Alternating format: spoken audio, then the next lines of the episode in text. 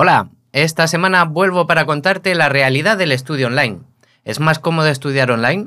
¿Se estudia igual en una universidad presencial que en una a distancia? ¿Es más fácil aprobar de una forma que de otra? Te cuento mi opinión después de la intro. Esto es Un estudiante de periodismo, el podcast.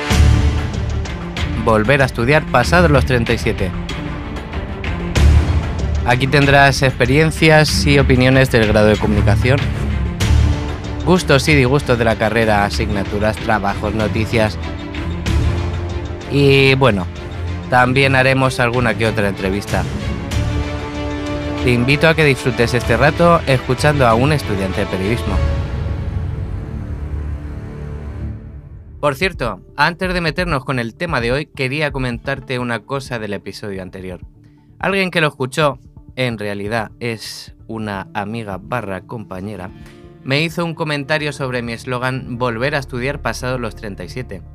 A esta señorita amiga barra compañera, ¿no le parece muy literario eso de los 37? Dice que le parece más romántico pasados los 35. A ver, que lógicamente los 35 los pasé hace ya unos cuantos años, pero vamos, que yo quería destacar que todo esto me está pasando ahora, a los 37. Así que te voy a pedir que dejes un comentario en mis redes sociales para ver si te parece tan mal como ella el tema este de poner 37 o 35. Tienes el enlace de mis redes en la descripción del episodio. Por cierto, hablando de redes sociales, ella, mi amiga barra compañera, dice que quiere ser influencer. Así que te voy a poner su Instagram primero para que puedas regañarla por meterse conmigo y ya de paso síguela para ver los viajes que se pega la tía es Cristina barra baja a Martín, todo junto, Cristina barra baja a Martín. Bueno, vamos a centrarnos en el tema que nos toca hoy. Hablamos sobre la educación online, lo que viene siendo estudiar en una universidad a distancia. Como siempre, te lo cuento desde mi experiencia y la de algunas personas de mi entorno. Habrá gente que tenga otras opiniones y son igual de válidas que las mías. He estado en dos universidades a distancia, estudiando cosas distintas, eso sí. La primera fue la UNED, me matriculé en Historia del Arte. La carrera en sí no me llenaba, así que preferí dejarlo. La metodología en la UNED es más o menos parecida a la presencial. Hay clases virtuales cada semana en las que se trata un tema determinado, y dependiendo del profesor la suben o no al aula virtual. La mayoría lo hacían, así que podías verlas cuando quisieras. En cuanto al material, había que comprar los libros de cada asignatura y generalmente estaban editados por la propia UNED. Me falta añadir que excepto el ratito de la clase online, el resto era todo con el libro de referencia. Solían poner de vez en cuando una prueba que se llama PEC, de evaluación continua, y en aquel momento era optativa, así que al final te lo jugabas todo en el examen. Mi segunda experiencia de estudio online es la que estoy viviendo ahora. Estudio en la UOC, la Universidad Oberta de Cataluña.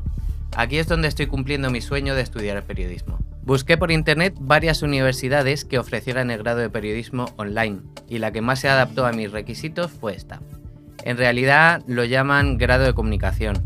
Es como una mezcla de carreras y al final te especializas en algo concreto. Las especializaciones son comunicación corporativa y relaciones públicas, publicidad, comunicación audiovisual y periodismo, que es lo que yo quería, como sabéis. Lo bueno de este batiburrillo es que te acerca temas que de otra forma no conocerías. Eso me ha pasado a mí con la parte audiovisual. Yo no es que renegara, pero a raíz de esto me está picando la curiosidad por la edición de vídeo, de audio y estas cosillas. En la UOC la metodología es completamente diferente a la educación presencial de cuando yo estudiaba, no sé ahora cómo será, y también muy distinta a la UNED. La primera gran diferencia es que te proporcionan todo el material que necesitas. En tu aula virtual hay una sección de recursos y ahí encuentras los libros en varios formatos como puede ser PDF, EPUB o en formato web.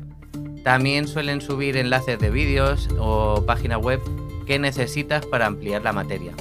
Incluso en alguna asignatura te exigen ver una película y lo que hacen es enviarte un código por email para canjearlo en la plataforma correspondiente. O también claves de acceso a programas con los que tengas que trabajar. En ese sentido, la verdad es que es maravilloso. La mayoría de las asignaturas son de evaluación continua. Casi todo se basa en hacer PECs, las pruebas de evaluación continua que te comentaba antes. Hay tres o cuatro por asignatura y al final o no tienes examen o te hacen una pequeña prueba en base a los trabajos que ya has hecho. No te voy a engañar. A veces llega a ser agobiante tener que hacer tantos trabajos, pero así te obligas a estudiar día a día y no lo dejas todo para la semana del examen. A mí me ayuda a ser un poquito más constante con los estudios y a luchar contra mi pereza, que tengo mucha, soy súper perezoso y soy muy de procrastinar. Bueno, si te está gustando el podcast, no olvides de darle al corazoncito o al like, de seguirme, de guardarlo en favoritos o lo que quieras para no perdernos de vista. Recuerda también que puedes escribirme por las redes sociales para contarme qué te parece el podcast, para hacerme una pregunta o para sugerirme un tema nuevo si quieres que lo publique. Te dejo los enlaces en la descripción. Bien, pues antes de llegar al final de este episodio, te hago una recopilación de ventajas e inconvenientes de estudiar online. Y creo que, sinceramente, tiene más beneficios que inconvenientes. Lo fundamental para mí es la comodidad. No pierdes tiempo en los desplazamientos y puedes hacerlo desde donde quieras, siempre que tengas una conexión a internet. Tiene flexibilidad horaria absoluta. Tú decides cuándo puedes estudiar, cuándo no quieres estudiar, cuándo te apetece más o te apetece menos, pero recuerda no dejarlo para el último momento. También eh, tú decides cuándo preparar los trabajos que tengas que entregar. Y es que solo es cuestión de gestionar el tiempo. La flexibilidad que tienes te permite compaginarlo con el trabajo, con la casa, la vida y la familia, pero estos temas te los contaré en otro episodio. En cuanto a los contras, Tienes que ser muy disciplinado y constante, como ya he dicho. Esto es lo que más me cuesta, porque yo me distraigo con una mosca. Pero bueno, no hay nada más fuerte que la voluntad y el amor por algo para ponerse las pilas y sacarlo adelante. Otro punto negativo es la falta de interacción social. A ver, en las aulas virtuales tienes tu chat por donde se tratan temas entre todos, dudas, consejos. También hay grupos de WhatsApp y de Telegram que no son oficiales pero a mí realmente me parece que falta ese calor humano que da la cercanía, el contacto, como en una educación presencial que estás con los compañeros en la clase y demás. Pero bueno, creo que seguro que en cualquier momento se inventan un dispositivo o algo así para solucionar esa carencia. Por último, y no menos importante, son los conocimientos informáticos. Ahora casi todo el mundo tiene un conocimiento básico de la tecnología, pero dependiendo del nivel que tengas, eh, puedes llegar a trabarte con algún programa que no conoces. Eso sí, al final siempre puedes pedir ayuda a los compañeros, a los profesores y alguien te echará una mano. Ahora sí, para terminar te cuento mi conclusión.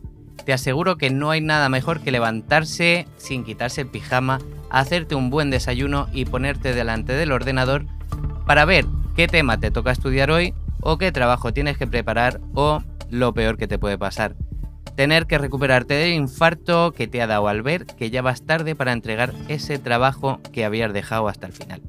Lo que está claro es que tienes que esforzarte, estudies donde estudies, da igual que sea online, presencial, instituto, formación profesional, la universidad, lo que sea.